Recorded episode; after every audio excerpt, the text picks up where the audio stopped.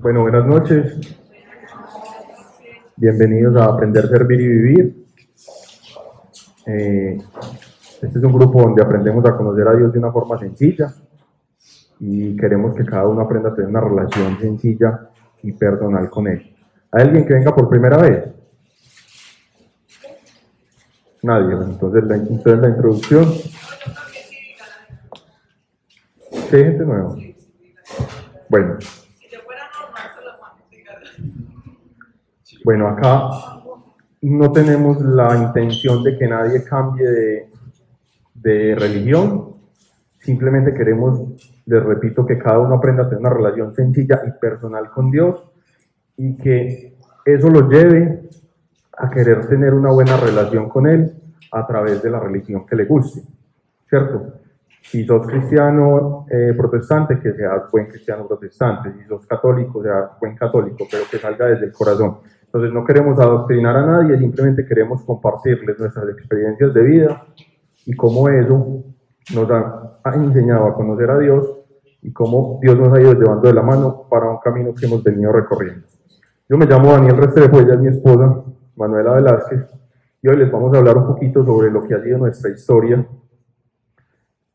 con Dios y de nosotros juntos y cómo cómo hemos venido aprendiendo y lo vamos a enfocar un poquito con el matrimonio. ¿Listo? Eh, ¿Les parece si primero empezamos a Dios y le damos el protagonismo para que sea Él el que tome como el control? Padre, hoy venimos, Señor, delante de ti con la intención de hablar un poquito de lo que has hecho en nuestras vidas. Te pedimos que seas tú quien ponga las palabras, que nos ayudes a hablar con sabiduría, que no nos permita, Señor, vanagloriarnos, sino que todo lo que se ha dicho esté dirigido a darte la gloria a ti y que todas las personas que están acá reciban de ese mensaje que nosotros estamos tratando de dar lo que tú quieres que cada uno reciba según las necesidades personales. Bendecimos este espacio, bendecimos este lugar, bendecimos este momento en el nombre de Jesús y te damos gracias. Amén. Bueno, hola, como mi esposo Daniel les dijo, eh, yo soy Manuela Velázquez, es primera vez que, que damos una charla casados. Nosotros nos conocimos acá, exactamente en esta, como en esta partecita fue donde nos dirigimos por primera vez la palabra.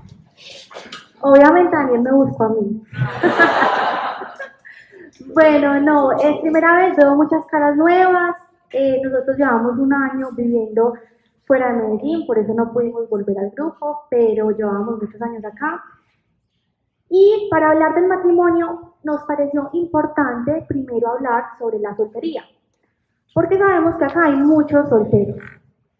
Daniel y yo pasamos por varias situaciones de tener novios a después de estar solteros y dejarnos formar por Dios.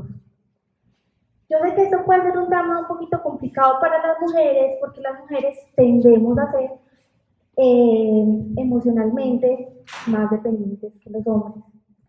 Pero si tú estás aquí, si tú estás interesado en tener una relación personal con Dios, Hoy te digo que Dios quiere tomar tu corazón y quiere tomar tu área sentimental, porque para Dios el área sentimental es sumamente importante. Creo que cuando Dani y yo llegamos a este grupo éramos personas totalmente diferentes. Yo personalmente era una mujer que si tenía noviazgos era como para, para llenar muchos vacíos de mi corazón. Y una vez llegué a este grupo, Dios fue llenando los vacíos, me fue mostrando un montón de cosas que él tenía que acomodar dentro de mi corazón y me enseñó que primero debemos aprender a estar bien solos que acompañados. Un soltero feliz seguramente va a ser un casado feliz. La persona que jura que el estado ideal va a llegar el día en que se está totalmente equivocada probablemente va a ser un casado fracasado más.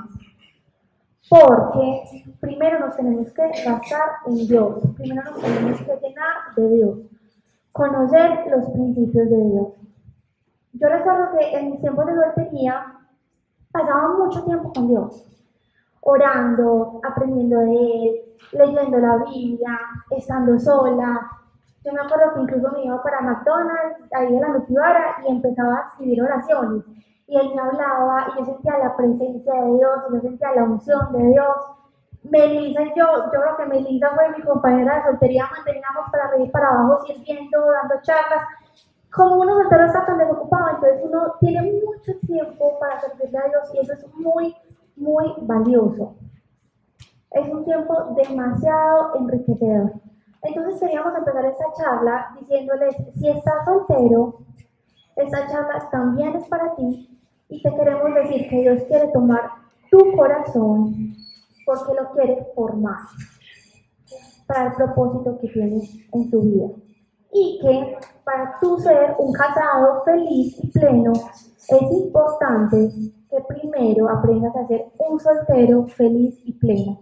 Y eso se consigue de la mano de Dios, teniendo una relación personal con Dios. Porque hay una cosa, a nosotros nadie nos va a llenar. Yo no puedo llenar a Daniel. Yo lo complemento, pero yo no lo lleno. Daniel no me puede llenar a mí, me complemento. Entonces, en ese orden de ideas, es importante buscar esa llenura en Dios antes de sostener una relación. Bueno, y para tener esa,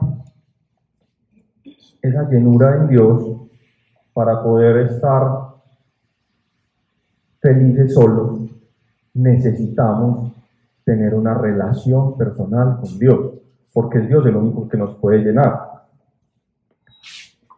Como Manu decía, es imposible que otra persona me complete.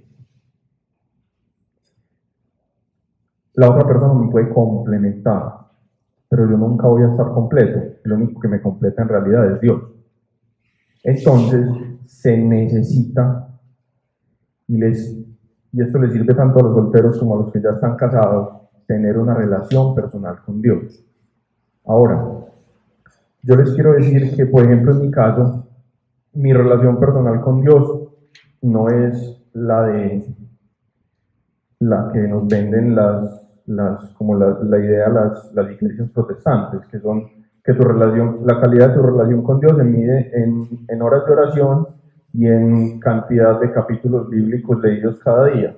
Mi relación con Dios no funciona así, mi relación con Dios es una relación diferente, es espontánea, yo hablo con Dios todo el tiempo, yo sé que Dios está en mi vida todo el tiempo, yo trato de tenerlo en cuenta para todas mis decisiones, yo oro, pero mis oraciones no son extensas, no son escritas, yo a mí Dios no se me aparece, yo no siento que el Espíritu Santo bajó y que mi habitación cambió la atmósfera. ¿sí? Pero, pero yo trato de regir mi vida conforme a los principios de Dios, ¿cierto? Entonces, a lo que les quiero llamar en ese momento es a que cada uno, sin importar el estado civil, por decirlo de alguna forma que esté, necesita construir una relación personal con Dios. En mi caso, yo veía la relación personal de ella con Dios y yo decía, qué cosa tan bacana. Porque ella me decía, no, eh, sí, vamos a, vamos a, comer algo, pero más tarde, porque yo tengo muchas ganas de orar. Yo decía, qué cosa tan buena eso. a mí, ¿por qué no me pasa? Yo también quiero orar ahí, pero no, no me pasa. Y todavía no me pasa. Lo que les digo, mi relación personal con Dios es diferente. Entonces yo tenía el anhelo en mi corazón de que nos casamos, entonces ya vamos a hacer uno solo. Entonces, lo que ella tiene bueno, a mí se me va a pegar. Entonces mi relación con Dios va a ser muy bacana. No, mi relación con Dios, sigue siendo mi relación con Dios. Que sí, tratamos de orar juntos y de compartir momentos con Dios como pareja, pero la relación con Dios la tengo que tener yo. Entonces yo no puedo estar esperando a que ya me casé, o no, es que mi relación con Dios es como, como medio pedio, pero, pero yo sé que cuando yo me case, ah, eso va a ser lo máximo. No, la invitación es a construir una relación personal con Dios hoy, a partir de hoy. Y si la tengo ya, entonces a fortalecerla. Y esa va a ser la base para construir una relación con Dios juntos. Y esa relación con Dios juntos va a ser la base para que ese matrimonio funcione. Si no, el matrimonio es muy duro.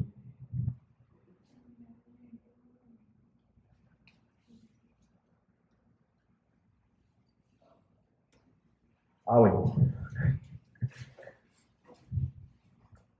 El noviazgo es, es, es, una parte muy bacana de la vida, ¿cierto? Yo les venía hablando de la relación con Dios y es demasiado importante porque en esa relación con Dios cosas en nosotros van cambiando.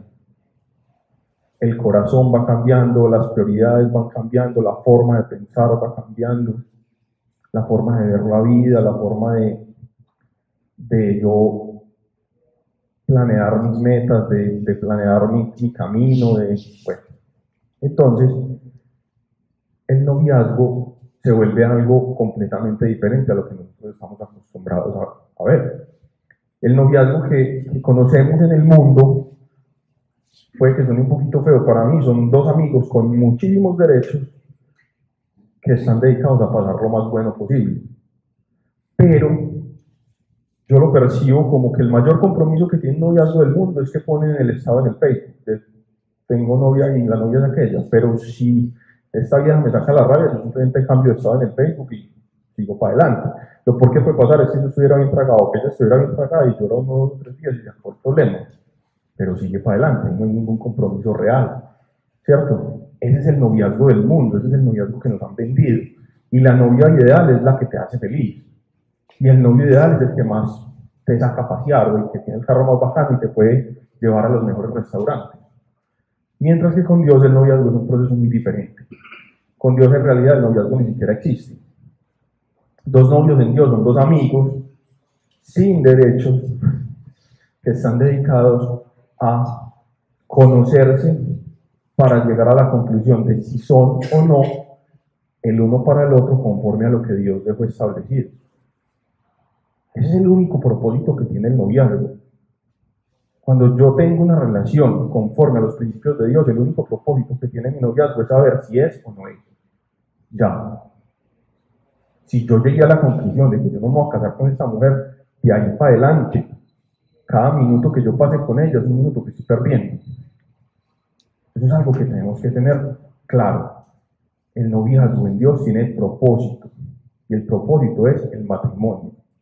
Cuando uno llega a la conclusión, pero pila, no es una conclusión a la que llego yo, cuando Dios me revela a mí en el corazón, cuando yo veo que la relación que yo estoy construyendo va alineada con los principios de Dios, cuando mi vida empieza a tomar el sentido que debe tomar, cuando mi camino va alineado con lo que Dios quiere yo veo que pasan cosas, que Dios respalda eso, entonces ahí no es porque, ay no, el hombre que Dios me mande tiene que llegar a mi casa, tocar la puerta así y, dedicarme esta canción. Y entonces llega un baboso y, y, justo coincide con eso porque el diablo es muy puerco y ya se embaló. No, Dios es muy claro, los principios están definidos. Dios respalda lo que está funcionando conforme a lo que Él quiere. Entonces, cuando ustedes vean el respaldo de Dios, cuando ustedes vean que las dos personas caminan en, el mismo, en la misma dirección, en el mismo sentido, y que Dios va con ellas, ustedes dicen, bueno, aquí hay una cosa que va de acuerdo a la voluntad de Dios, y yo veo que Dios la respalda. Ese es un noviazgo que tiene propósito. Y el propósito del noviazgo, les repito, es el matrimonio, no hay más ni pasar bueno, ni salir, ni quedar bonito en las fotos, nada, el matrimonio. Si no es así, si alguno de los dos no piensa así, si ninguno de los dos piensan así, no están haciendo nada, están perdiendo mucho tiempo y probablemente vayan a salir muy heridos porque uno es muy, uno es muy inocente y el corazón es muy, es muy engañoso. Entonces, cuando el propósito es el matrimonio, eso está claro, el noviazgo se vuelve un proceso de formación de la mano de Dios, donde Dios nos va enseñando cosas, donde Dios nos va transformando, donde como dice Dios, el metal se pule con el metal y el oro se purifica con el fuego. Hay veces en los que uno no quiere volver a ver a la novia, pero no sabe que Dios está ahí y uno va aprendiendo y los caracteres se van acomodando uno va bajando cosas, subiendo otras, aprendiendo unas cosas, pues es un proceso en el que los dos se dejan formar por Dios para que el matrimonio funcione. Eso es el noviazgo. Entonces pilas con el, estereotipo del noviazgo que nos han vendido. Eso no es. Y si ustedes dejan envolver por el estereotipo, no van a llegar a ninguna parte. Yo conozco mucha gente que ya se casó, ya se separó de la mía. Entonces, conozco también matrimonio, que lo tenían todo. Mi mamá me contó hace poquito la historia de una gente que se casó y que le gastaron como 500 millones de pesos en el matrimonio y duraron casados mes y medio. Entonces, ¿por qué? Porque no se habían preparado en realidad. el matrimonio no es pasar bueno, el matrimonio requiere compromiso, requiere dejarse formar para que las cosas funcionen. Porque se necesita que los dos funcionen como uno solo. Bueno, y como Anne dice, no nos podemos dejar llevar por ese estereotipo de noviazgo. Pues les cuento que el noviazgo de nosotros fue súper atípico y desde un punto de vista del mundo súper aburrido. ¿Por qué? Cuando Daniel y yo empezamos, Daniel se quedó sin trabajo al mes. Y yo era una estudiante que vivía de la lonchera que le daba al papá. Entonces duramos dos años de novios sin cinco. Los planes de nosotros eran nada, hablar. Nosotros dos.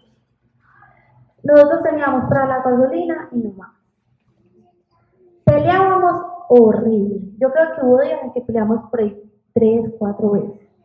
Pero esas peleas nos ayudaron a conocernos, nos ayudaron a hablar, a solucionar problemas, a aprender a solucionar problemas, a conocer, Daniel, cuáles eran los puntos débiles míos y yo, cuáles eran los puntos débiles de él. Nosotros, por ejemplo, nunca paseamos solos. Nosotros venimos a pasear solos la luna de miel. No más. Porque queríamos cuidar el corazón, cuidar el cuerpo, seguir los principios de Dios. Y eso ante el mundo puede ser como, uy, no, qué jartera. O sea, yo veía a las niñas de la universidad, mis amiguitas, ¿dónde están? Ah, no, Miami con mi novio. Y, esto y tal y tal cosa, ah, no, acá con mi novio. Mientras que Ani y yo estábamos viviendo un proceso con Dios en el que Dios cuando nosotros nos hicimos novios nos dijo, los voy a formar y los voy a pasar por el fuego. A nosotros literalmente nos pasó por el fuego. O sea, nosotros sabemos que es tener problemas dentro de una relación difíciles de resolver. Tener que a la carne aguantar, o sea, decir, poner límites, con decirles que nosotros llegamos al matrimonio y nosotros nunca tuvimos relaciones sexuales, nosotros vinimos a tener relaciones sexuales el día de la noche horas. Eso ahora es difícil, es complicado, pero Dios nos respaldó, pero Dios nos ayudó. Nosotros, como les digo, llegamos, mi hermanita de como un mes me decía, no, es que yo tengo un presentimiento en el que voy a entrar como en una crisis económica con mi esposo, y yo, ah, no, mira, a mí ya no me asusta. Pues Daniel y yo sabemos que es estar con dos mil pesos en el bolsillo. Ya eso, esas cosas no nos dan es totalmente pasajero. Entonces, sí, lo que decía Dani es, no nos dejemos llevar por ese estereotipo del el noviazgo cool, que pasa rico, que, que es de, de momentos, de experiencias, de emociones, cuando en realidad un matrimonio necesita cosas mucho más sólidas.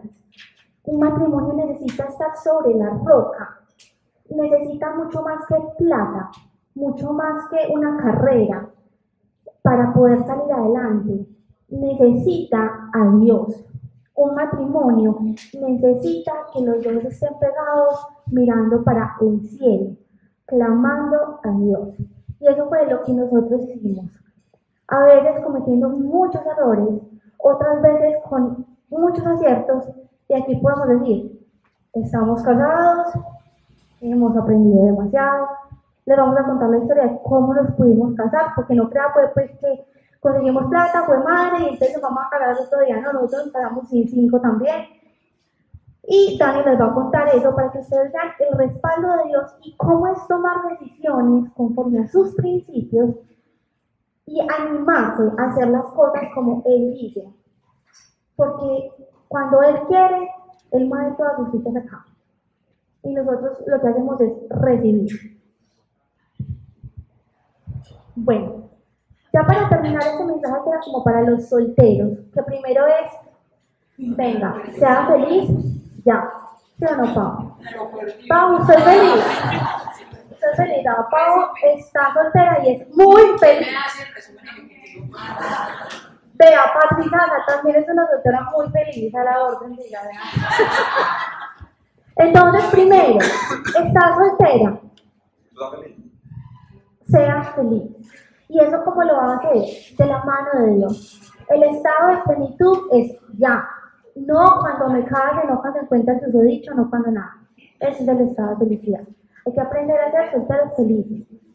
Y segundo, yo les quiero expresar que si estás soltero o soltera, siempre únete en yugo igual. ¿Qué es eso? Un yugo es una carga. Es algo que se le pone a los bueyes para que hagan la tierra. Yugo igual es únete con una persona que tenga tus mismas creencias. Si tú estás acá, si tú crees en Dios, eso es para un creyente, si usted no crea, omítelo. Esto no va a pasar. Cualquier persona creyente se debe unir con otro creyente. Pero ser creyente es ser creyente de verdad. No es creer lo que a mí me da la gana. Crear yo mi propio Dios. Ah, no, yo soy creyente, pero venga, vamos y yo apruebo el aborto. Ah, no, yo soy creyente, pero vamos a casarnos todos los homosexuales. Pues, vamos a ser claros. Es tener los mismos principios. Y los mismos principios es lo que la Biblia dice. Porque nosotros no somos lo que define que es bueno y que es malo. Eso lo define Dios. Y Dios ya habló. En ese orden de ideas, el consejo que yo les doy como creyente, que lo dice en la misma, en la misma Biblia, es únanse en yugos iguales. Únanse con personas que compartan sus mismos principios, sus mismas creencias, que amen, que adoren al mismo Dios al papá de Jesús. Porque eso les va a ahorrar muchos problemas en su matrimonio, en su noviazgo, a la hora de tomar decisiones, a la hora de cómo van a criar sus hijos, a la hora de cuáles van a ser las prioridades, de cómo van a manejar los problemas. Entonces, si tú estás soltero en ese momento, si tienes novio o novia y quieres cumplir la voluntad de Dios, quieres que Dios se glorifique en tu vida en la área sentimental, busca a alguien que crea lo mismo que tú, que también tenga una experiencia con Dios, que esté deseoso por lo menos de amar a Dios. Y eso te va a solucionar demasiados, demasiados problemas. Bueno, entonces, como les decía Manu, las prioridades están claras. Se supone que ya las debemos saber que es que él tiene mucha plata porque el papá es un empresario muy, exitoso y, le va a quedar una herencia buenísima. Es importante. Si lo, tiene, pues genial, plus. Pero eso no puede ser primero, ¿no? Es que me parece muy linda. Cuidado, no se hagan con la linda. Si Dios les manda la linda, pues plus, bien. Dios es, muy, Dios es un papá, Dios no quiere que nosotros estemos mal, ni que, ni que vivamos maluco, ni que pasemos momentos difíciles. Lo único que nos toca vivir, y difícil y duro, es porque nos está enseñando algo, pero Él no nos va a poner ahí porque sí. Entonces Él conoce cuáles son los anhelos de nuestro corazón. Pero pilas, pongan las prioridades claras. Yo no me casé con Manuela porque es muy bonita, está hermosa, yo la miro y digo que muerta linda. Pues yo me casé con ella porque ella, por encima de lo que me ama a mí, ama a Dios. Yo sé que ella me ama con toda el alma y ella vive su vida tratando de que yo pueda vivir la mía de la mejor manera. Pero por encima de mí tiene a Dios. Y eso fue lo que de verdad pesó. Entonces, ahí ya viene el matrimonio, ¿cierto?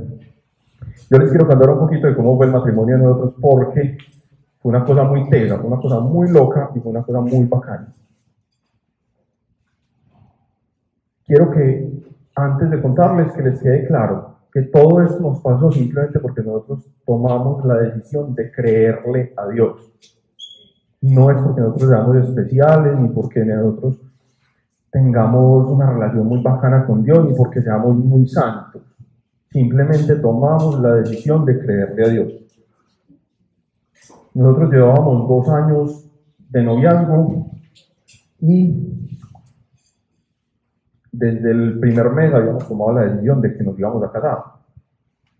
Pero, como les digo, mano, al mes de, estar de novios, yo renuncié a mi trabajo. Y juntos tomamos la decisión de que yo no iba a buscar trabajo. Yo no me quedo dos años sin trabajo porque era el peor trabajador del mundo. Me quedo dos años sin trabajo porque tomamos la decisión de que no queríamos depender de un salario, de que queríamos que Dios nos regalara nuestra propia empresa de que queríamos servir a través de esa empresa para que otras personas pudieran en esa empresa obtener lo que necesitaban para vivir. Que no solamente nosotros fuéramos bendecidos a través de la empresa, sino poder bendecir otras familias con las personas que de pronto pudieran en un futuro llegar a colaborarnos en la empresa. Queríamos no tener que depender de un horario. Yo, yo sueño con criar a mis hijos yo sueño con compartir tiempo con ellos. Y por eso me quedé dos años en trabajo, esperando a ver Dios que me mandaba una idea. Resulta que Dios me mandó una idea de una, de una empresa muy loca, que esa es otra historia distinta.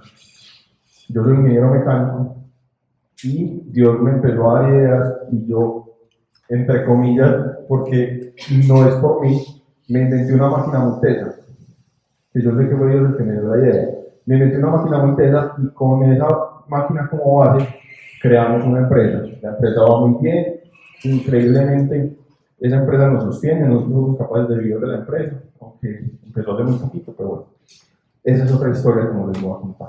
Entonces, el matrimonio, ¿cierto? Llevamos dos años, yo le dije a Manu, pero no, es que cuando vamos a casar pues, no, cierto, es muy duro, no, nos tenemos que casar, pereza, el noviazgo, por allá, la, por allá viene Laurel, ella viene Laurel, y yo en una casamienta en el Migrado. Cada que nos íbamos a ver, fuera paseo, pues eso era un. Y no, tenemos que casar. Y ya digo, listo, casémonos, pero no vamos a hablar de eso hasta que no me proponga el matrimonio como tiene que ser. Y ya el joven madre. Yo miré y tenía como 200 mil pesos en el bolsillo. Y yo, bueno.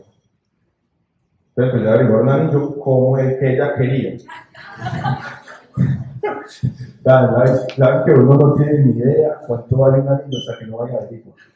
No voy a ver, pues yo, nada, deje así. Entonces, literalmente lo que hice es que mi hermano le dije a Dios, Dios necesito un anillo, pero usted sabe cuál es el que necesito, y seguí con mi vida. Por ahí a los tres días, pues yo creo que no había pasado una semana, me reuní con unos ex compañeros de trabajo y alguien me dijo, ¿qué? ¿Cuándo es que se va a casar? Pues, yo no estoy esperando que den mal del anillo. ¿Sabes qué me respondieron? Ya se lo mandó. ¿Cuánto le deposito y en dónde?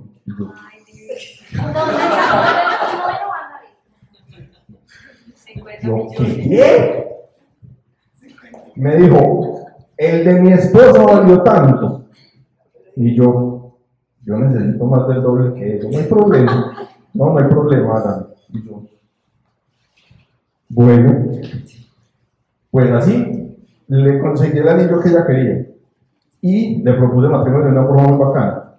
Fue que la relación de nosotros estaba basada en Dios, entonces le propuse matrimonio en la iglesia, en la casa de Dios. Pero era una iglesia que a mí ya me había gustado y yo soy como un poquito atravesado. Entonces ese día que fui por la mañana a decirle al padre que se me gustaba la iglesia, la separé de una vez para dentro de tres meses. Entonces yo fui, yo padre, me me ofrece la iglesia toda él. Ah, pues bueno. Eso fue una cosa muy bacana también. La propuesta de matrimonio fue muy bonita. Yo pensaba poner una canción, eso terminó con músicos en vivo, una cosa súper loca. Dios hace y deshace. Fue muy bonito. Y yo antes de proponerle matrimonio a ella ya había separado la iglesia. Entonces yo le propuse matrimonio a ella y le dije, nos casamos, y ella me dijo, listo. Y yo, bueno, listo, entonces nos casamos en tres meses. Y ya, bueno. Les contamos a los papás, casi sin pago, nos queda casi en tres meses. Literalmente no teníamos nada. O sea, yo creo que yo en ese momento tenía 200 mil pesos en serio. No sabemos qué pasó, no sabemos dónde salió todo. Nos casamos a los tres meses. El matrimonio fue súper lindo. Bueno, también dice, no, nos casamos súper, ya tengo el anillo, estoy hecho. Y yo empiezo, mami, el vestido, la recepción, la comida, el peinado, pues todo lo que un matrimonio verdaderamente requiere, ¿cierto?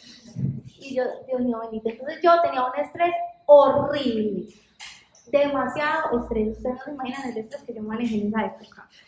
Y eh, un día le dije a Dios, no puedo con ese estrés, porque, o sea, necesitamos un decorador, pues porque yo no me quería casar tampoco, las mujeres me entienden, pues, o sea, Daniel me decía, que no puedo casar, tengo traje de mi grado. Daniel me decía, que no me puedo casar, yo tengo traje de mi grado.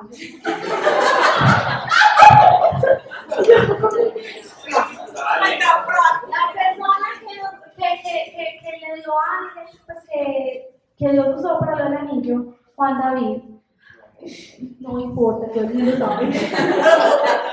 Yo estoy aquí, yo estoy viendo que son anillo. Y gente también solo piensa que es pues. O sea, hay un montón de cosas que ellos saben. Y yo, yo espero, eso es muy importante porque Dios hizo un milagro acá. Y es que yo un día estaba muy cerrada y hice una oración y le dije, Dios, ayúdame, por favor. Y ese día por la noche soñé que yo iba a un cajero electrónico. Yo metía la tarjeta y iba a sacar, digamos, 100 mil pesos. Y salían 100 mil pesos. Pero cuando yo iba a sacar la tarjeta salía un pago de billetes. Pero como medio torcido, el del cajero como medio torcido. Y yo, ve, mira, este cajero se dañó. Pues como que le salió un pago de billetes, pero en realidad yo no iba a sacar toda esa plata. Y Dios en ese momento me dijo, ah, ah, el cajero no se dañó. Esa plata es suya. Cójala, es la plata de su matrimonio. En ese instante yo dije, voy a, voy a confiar, ya, Dios ya me la provisión. Efectivamente, Dios nos dio la provisión para absolutamente todo. ¿Cómo no sabemos? Daniel le va a contar.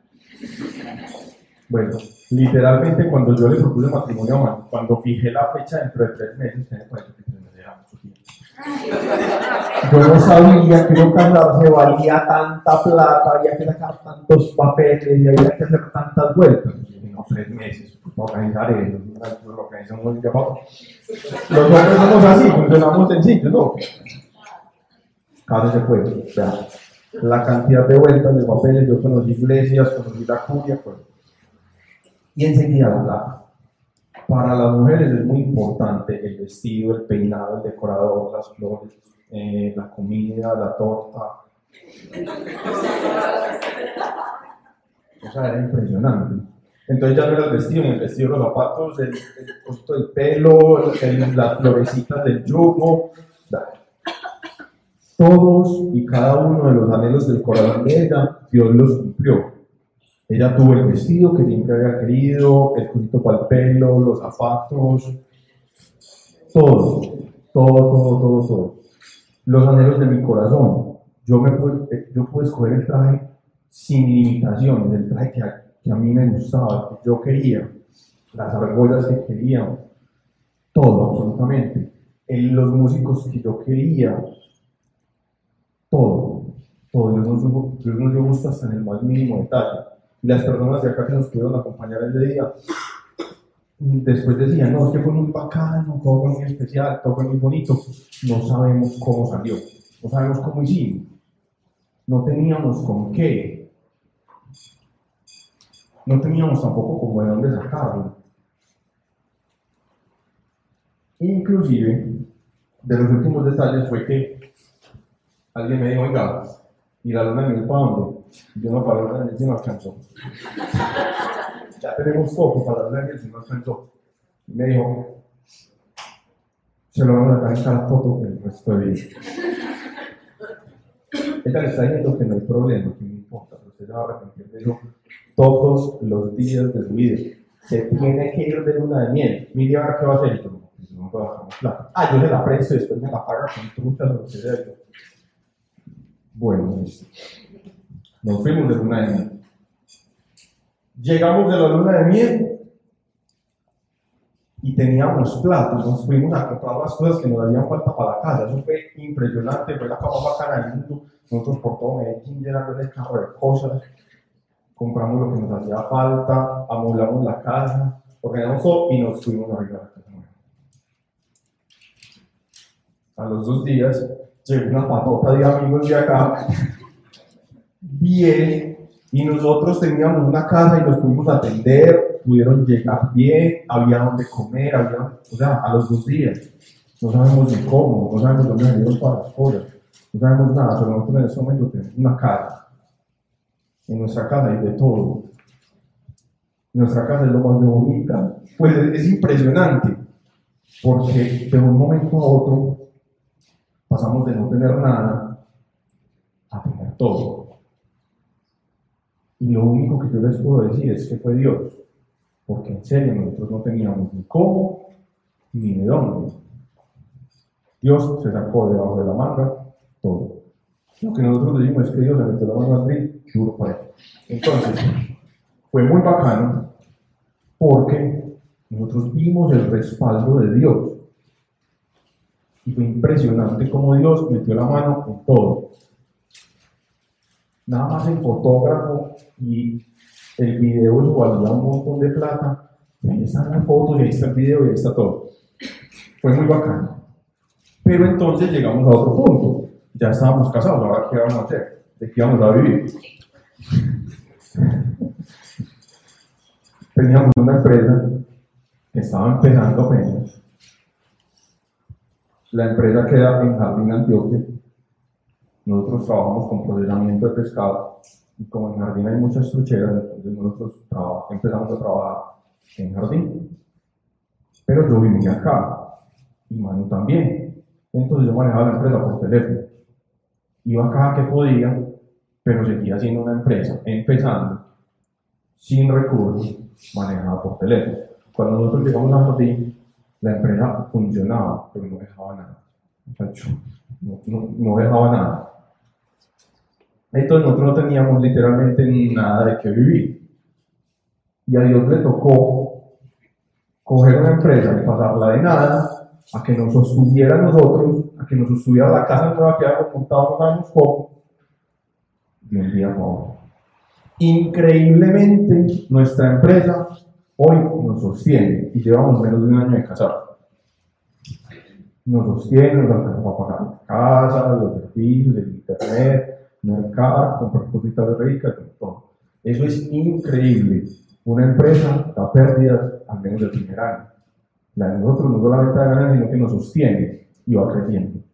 ¿Cómo? No sé. Dios es muy teso. Entonces, ya estamos casados, ¿cierto? Pasó todo el matrimonio, fue muy bacano, fue muy bonito. Y,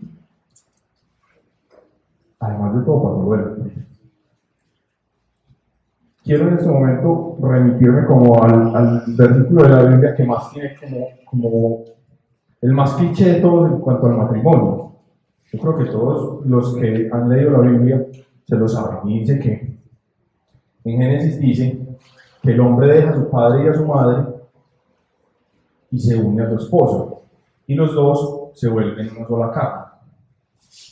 Y eso cuando nosotros empezamos a entender las cosas de Dios, tiene una connotación muy tenue, porque a nivel espiritual de verdad eso pasa.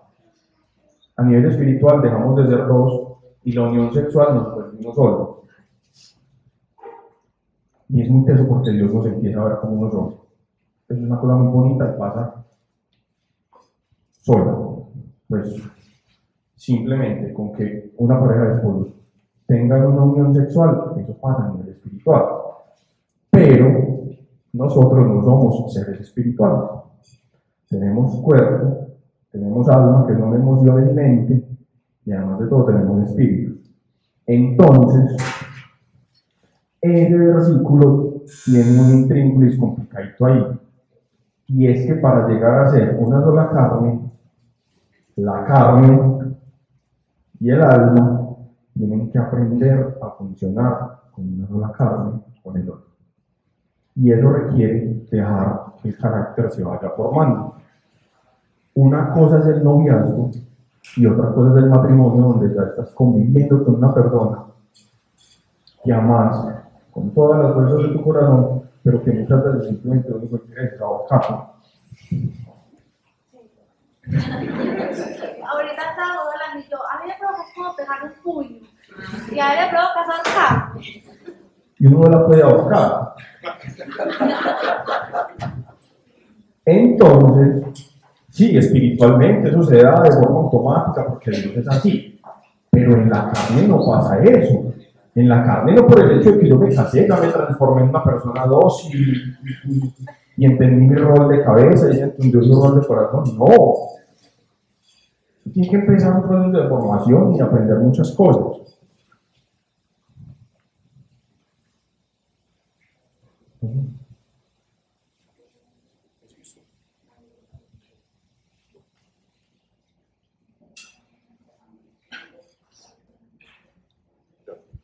Bueno, entonces hay que aprender a funcionar como uno solo. Esas dos personas que se vuelven una sola carne tienen que aprender a funcionar como una sola carne. Eso es muy difícil. Para eso Dios nos dejó unas claves, nos dejó unos principios. El hombre es la cabeza, la mujer es el corazón. Increíblemente el mundo nos ha volteado completamente la torta. Entonces la mujer es la cabeza del mundo y el hombre es el corazón porque en el corazón Dios. Entonces, de pronto los pies o las uñas de los pies. Entonces, ¿qué pasa? El hombre tiene que tomar su rol de cabeza, pero ser la cabeza no es imponer lo que a él le provoque, y ser la cabeza no es yo tomo las decisiones, si usted me ayuda, usted está ahí al lado. Nada que ver. Ser la cabeza es, yo tengo una comunión con Dios tan estrecha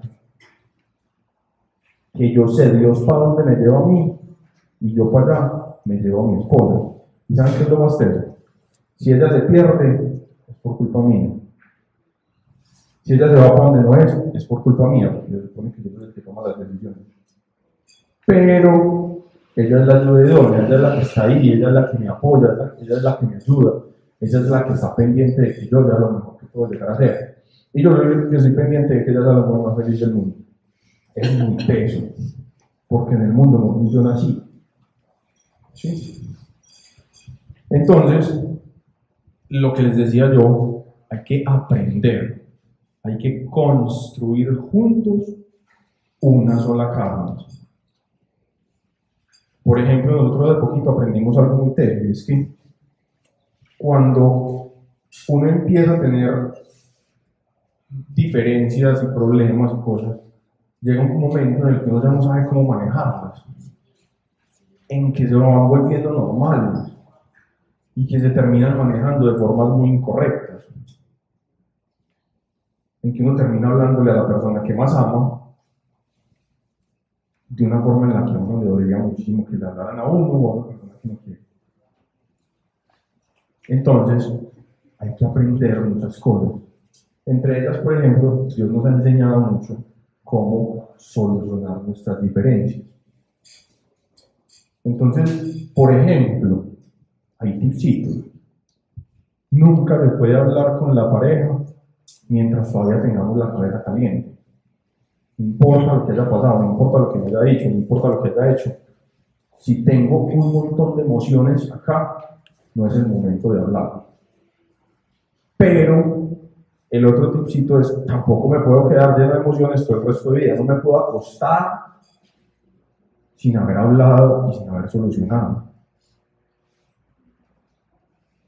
Y es tan importante la otra persona, la relación, que hay que buscar el momento, hay que buscar el espacio. Pero es que estamos con un montón de gente. Nunca se puede solucionar un problema de pareja delante de nadie y menos delante de la familia. La familia siempre toma partido. Eso no se puede hacer, jamás. Pero ¿cómo vamos a dejar a mi familia aquí sola para, para irnos a solucionar el problema? Es más importante el esposo, es más importante la esposa. Si le toca hacer el desplante a 80 miembros de la familia, déjelos ahí pagados vaya a solucionar el problema que tiene con su esposa y después vuelve, si puede volver y si no, se queda por allá, es más importante la esposa. Nunca solucionar los problemas delante de nadie. Nunca hablarlos cuando hayan emociones en el corazón. Y nunca acostarse sin solucionar los problemas. La división no puede llegar hasta la cama. Nunca una cama de matrimonio puede tener dos personas mirando para lados opuestos un hueco frío en la mitad. Eso no puede pasar.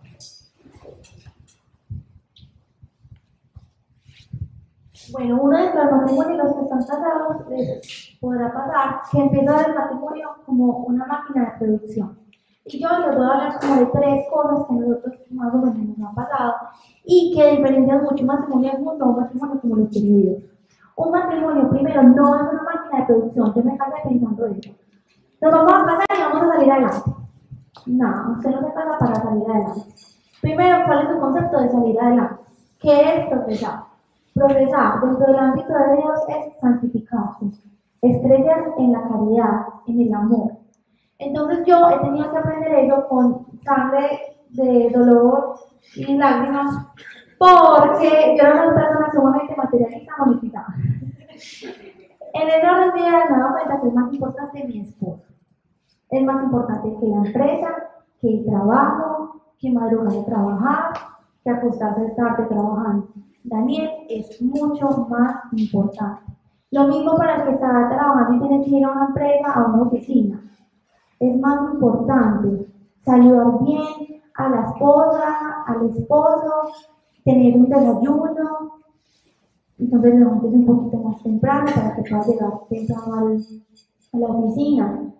Es más importante criar bien unos hijos a tener más solvencia económica es mucho más importante que los dos lleguen juntos a viejitos a que una empresa crezca de manera impresionante.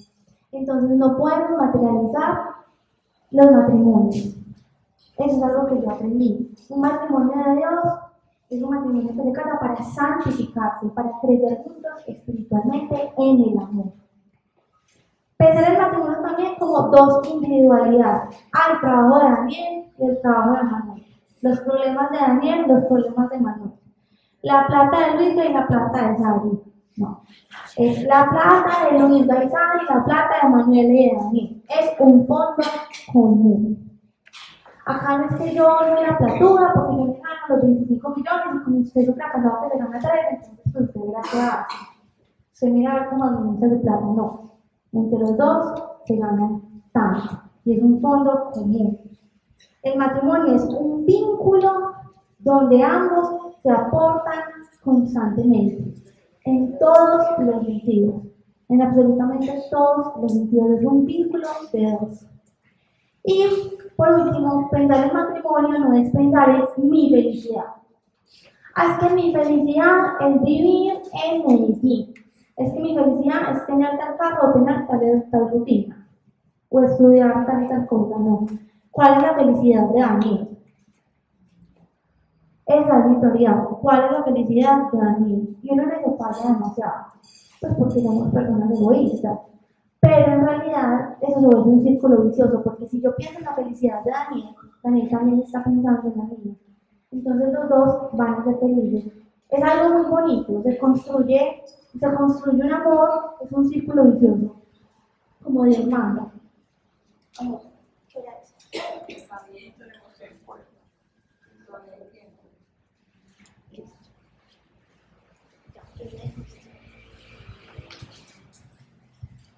Bueno, entonces,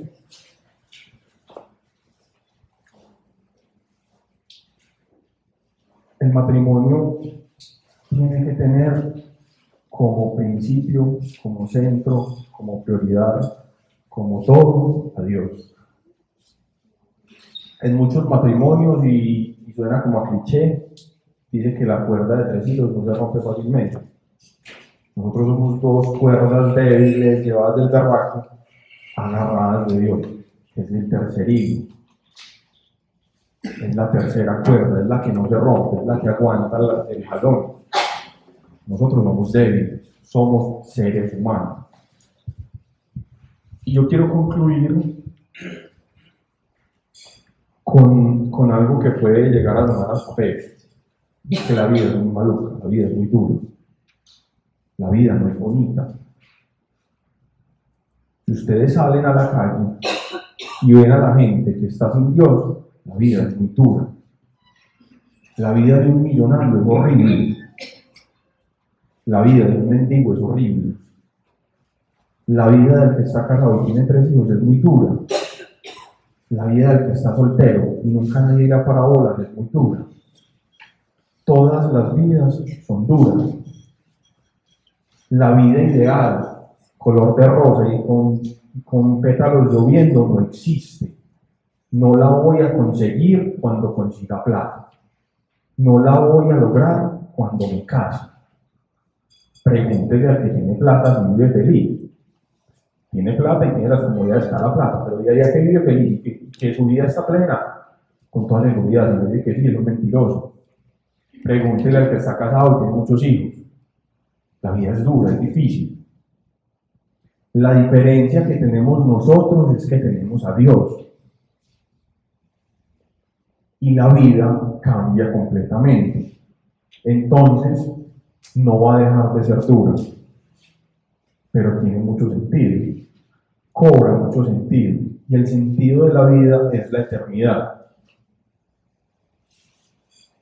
Esta vida es una preparación para la eternidad. Eso es lo que para nosotros significa la vida. Porque si no, ¿qué caso tiene? Va a seguir siendo duro. Va a seguir teniendo cosas que nos parecen difíciles.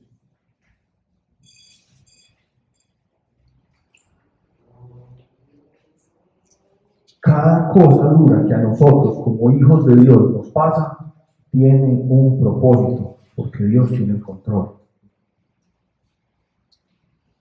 Pero no esperen que porque están con Dios, la vida va a ser cantar el de antes. No, la vida tiene sus cosas. Que Dios las hace más llevaderas y les da sentido, pero igual van a seguir pasando. Por lo tanto, lo que yo les quiero invitar hoy es el momento máximo, pleno y mejor de la vida de cada uno de ustedes es hoy. La vida de ustedes no se va a completar cuando decaen. La vida de ustedes no se va a completar cuando consigan dinero o cuando alcancen el puesto de jefe o cuando cualquier cosa que les ocurra. El mejor momento de la vida de cada uno es hoy. Y tenemos que aprender a disfrutarlo porque se van los momentos. Disfruten la vida que tienen. Denle gracias a Dios por lo que tienen. Si están solteros, disfruten su soltería. El matrimonio tiene otras complicaciones diferentes a la soltería. Si están solteros, disfrútenlo. Gócense su soltería y su tiempo con Dios. Saquen tiempo para irse a un parque. Monten de una bicicleta y lloren toda la mañana es una loma. Yo lo hago, me encanta. Disfruten su soltería. Si son novios, disfruten el noviazgo. Disfruten el proceso de formación. Disfruten de conocer al otro. Disfruten de conocer a Dios. Si están casados, disfruten su matrimonio. Disfruten cada momento. Entreguenle el control a Dios. No estén esperando ese anhelo y ahí es cuando vamos a ser felices. No. La felicidad viene de Dios y la tenemos que experimentar hoy. Disfruten la vida hoy, disfruten a Dios hoy, disfruten la relación con Dios, que fue lo primero que les dije. Construyanla y disfrútenla. No les digo que sea malo anhelar el matrimonio, no les digo que sea malo anhelar el noviazgo pero de eso no va a depender. El noviazgo tiene sus dificultades, el matrimonio tiene sus dificultades. Cada momento tiene su gusto, cada momento tiene su magia. Y como dice la Biblia, cada día trae su propio pan.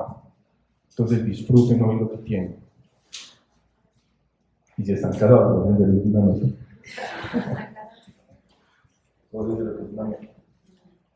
Bueno, ¿alguien tiene alguna duda, alguna inquietud?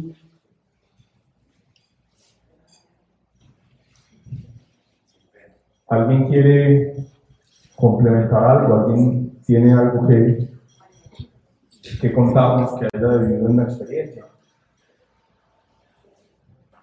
Cuéntanos. Eh, sobre algo que nos falta mucho en los matrimonios y se damos cuenta es. Que, y es algo que mi mamá siempre nos decía, el matrimonio nunca debe faltar las tres D, que es Dios, diálogo y descanso. Y eso se deja perder cualquiera de las tres. Si no hay dos puntos de acercamiento, pues Dios lo dialogar lo que usted decía, no acostarse en cielo. Pero eso uno muchas veces lo aprende cuando ya se separa. Entonces ya uno llega y le dice a las amigas, no, bueno, no te vas a separar.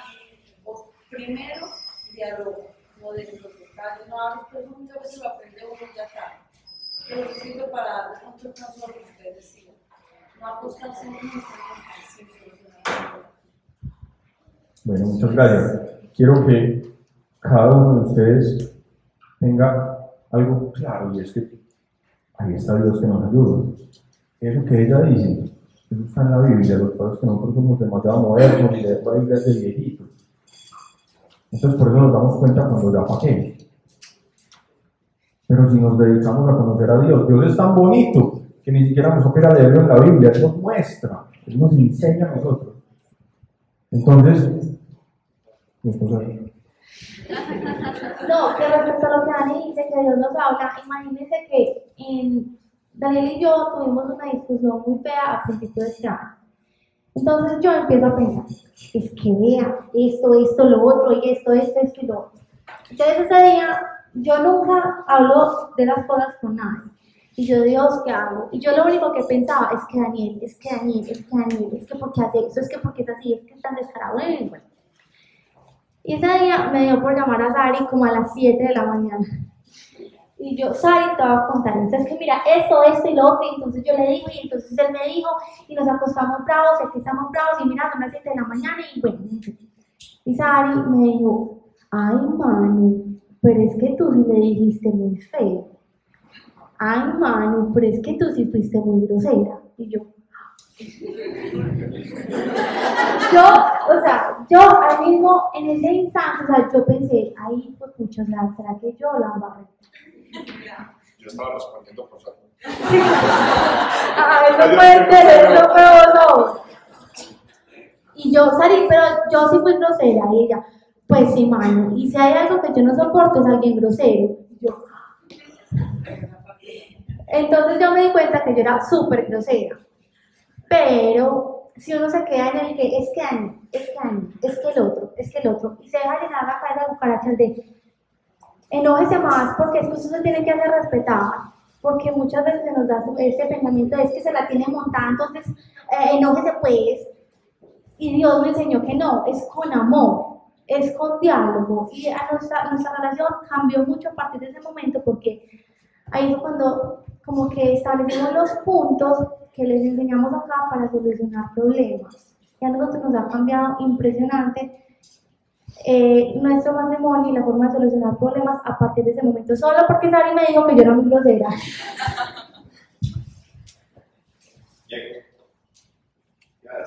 Dios, Dios habla.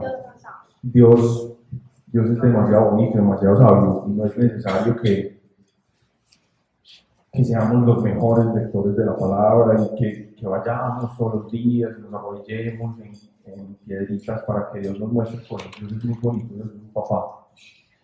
Entonces, lo que necesitamos para vivir plenos, felices, solteros, de novio, de casados, está en la Biblia. Ese es el manual de vida. Si somos tan perezosos y no lo queremos leer juiciosamente, entonces tratemos de construir una relación personal fuerte con Dios y Él nos va a ir mostrando, nos va a ir revelando porque es importante de verdad aprender los principios básicos antes de que ya sea mitad.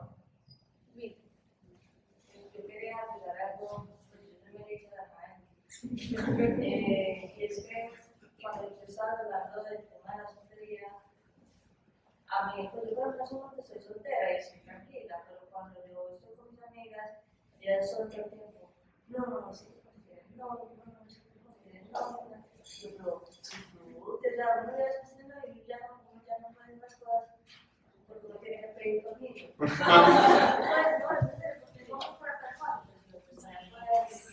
no hacer lo que uno quiere. Digo, a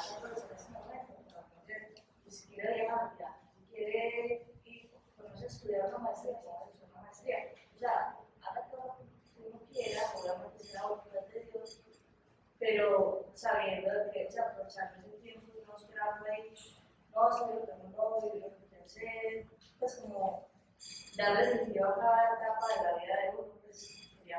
a eso.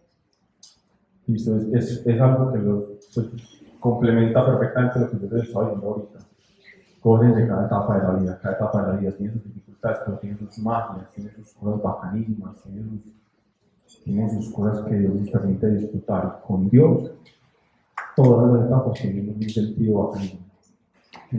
Eh, bueno, yo eh, quería como abordar el tema del matrimonio.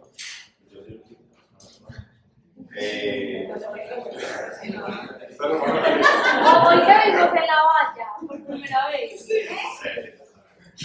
eh, yo pienso que en la sociedad que estamos viviendo hoy en día se volvió normal, pero no normal, no común decir que el matrimonio es, muy, se vuelve. Entonces, eh, conocemos muchos, yo conozco muchos, lo mencionaste vos, lo que dijo tu es que la gente toma la decisión muy fácil de decir no voy más y me separo, ¿cierto?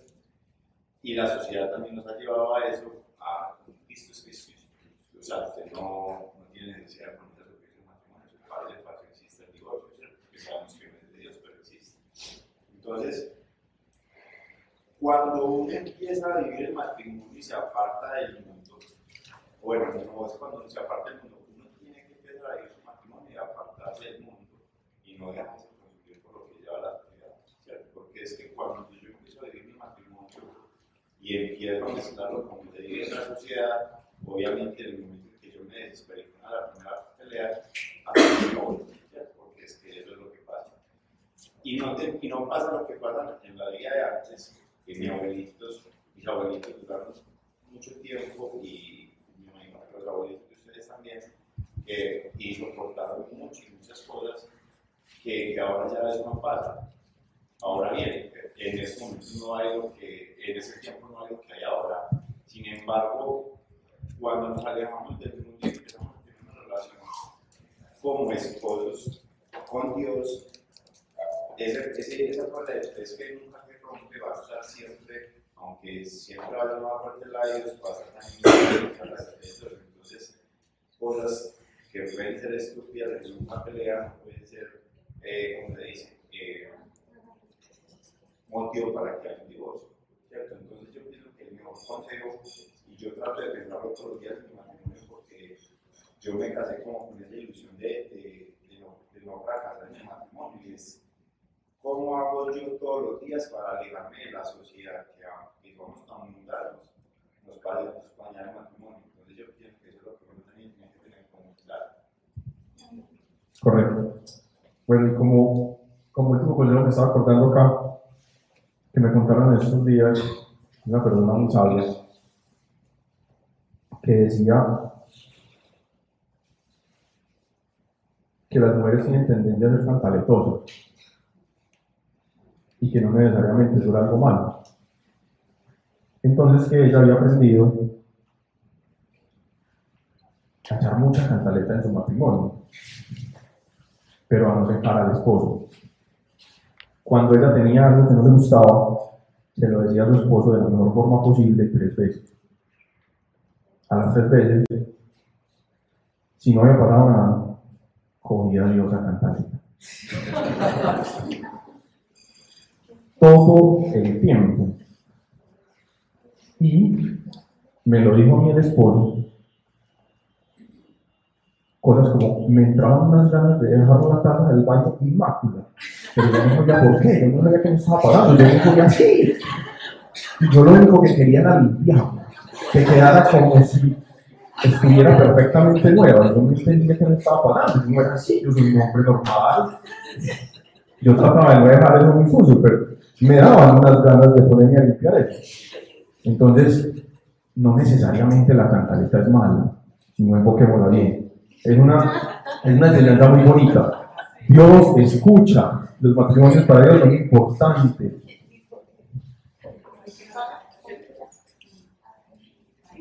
Los matrimonios para Dios son importantes. Dios está ahí en medio de los dos. Lo que dos o tres veces no solucionen, se queda Dios y van a ver el cambio. siempre funciona. Listo. Terminemos entonces con una oración. ¿Quiere decir algo? Quería pues, dos cosas. Yo llevo 20 años casado. Eh, hijos grandes. No ha sido fácil. Sin embargo, uno tiene que tener dos, dos cosas muy presentes. El primero es, el matrimonio es una decisión. Yo decido estar con mi esposa porque tomé la decisión de, vivir mi vida con ella y, me visualizo hasta que, hasta que Dios me permita ir a su presencia. Y, y lo segundo es que yo tomo la decisión de estar con mi esposa, pero, pero tam- eh,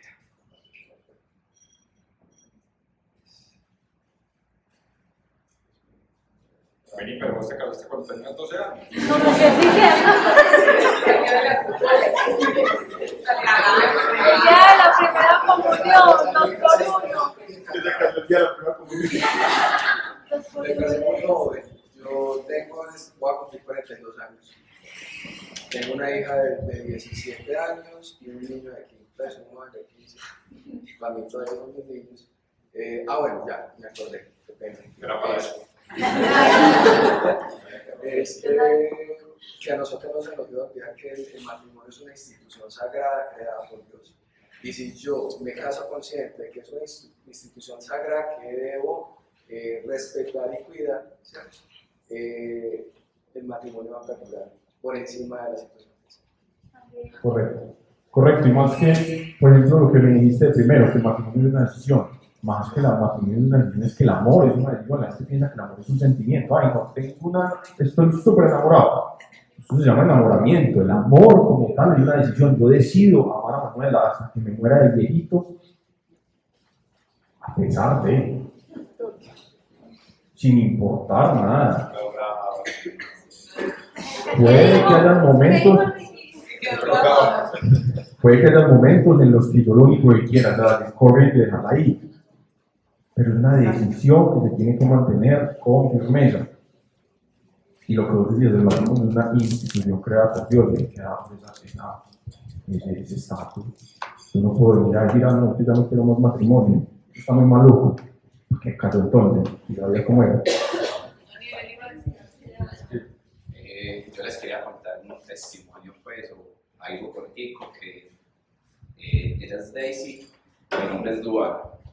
Eh, nosotros venimos desde la Ceja Grupo aproximadamente un mes.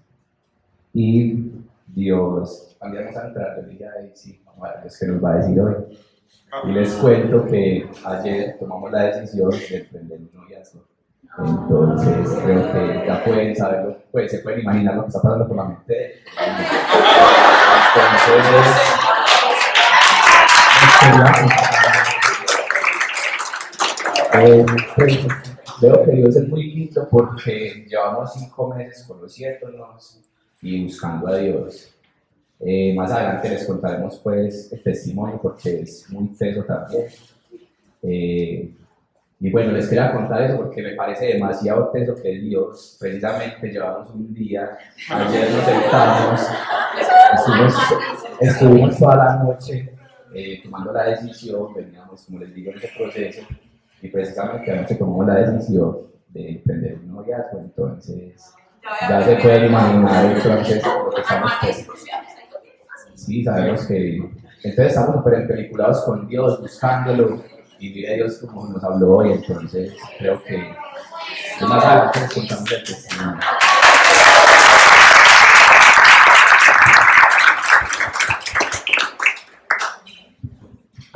Bueno, no.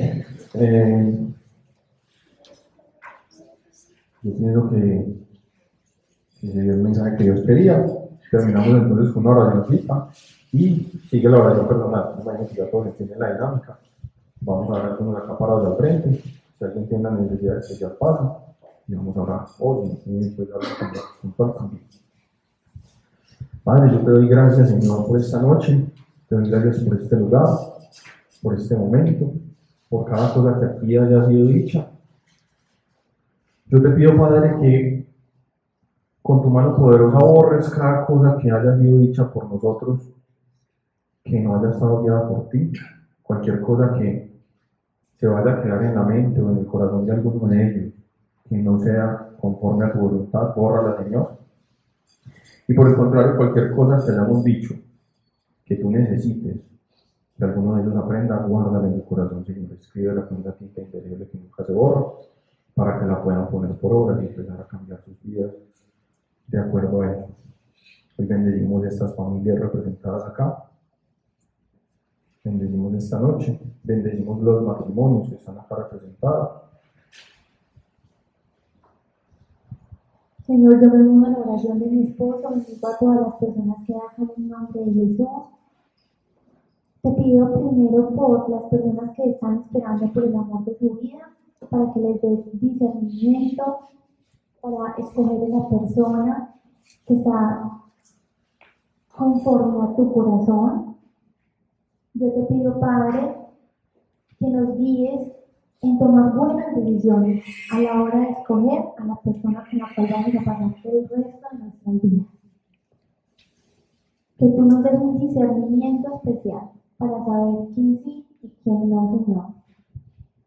Que tú nos rodees de personas que te amen, que te quieran seguir, que crean en ti. Que esas sean nuestras amistades. Que esos sean nuestros novios, nuestras novias, porque después serán nuestros esposos y nuestras esposas.